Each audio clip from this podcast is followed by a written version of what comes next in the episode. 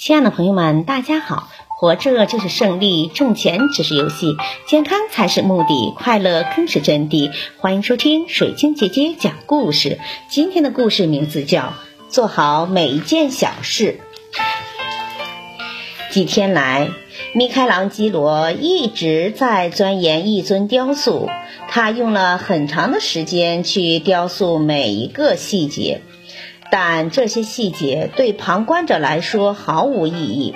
当有人问他为什么要这样做，他说：“琐事成就完美，追求完美并非琐事。大多数人都忘记你的工作速度有多快，但他们会记得你做的有多好。”小马丁·路德金说：“作为一名清洁工。”他就应该像米开朗基罗那样作画，贝多芬作曲，或者莎士比亚写诗那样清扫街道。他应该做得尽善尽美，以至于所有的人都会停下来赞叹：这里有一位杰出的清洁工，他把工作做得这么完美，谁也不会在质量和服务面前妥协。据说。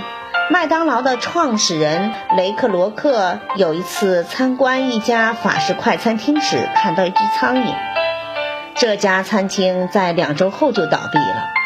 雷说道：“你应当为荣誉和成就而工作。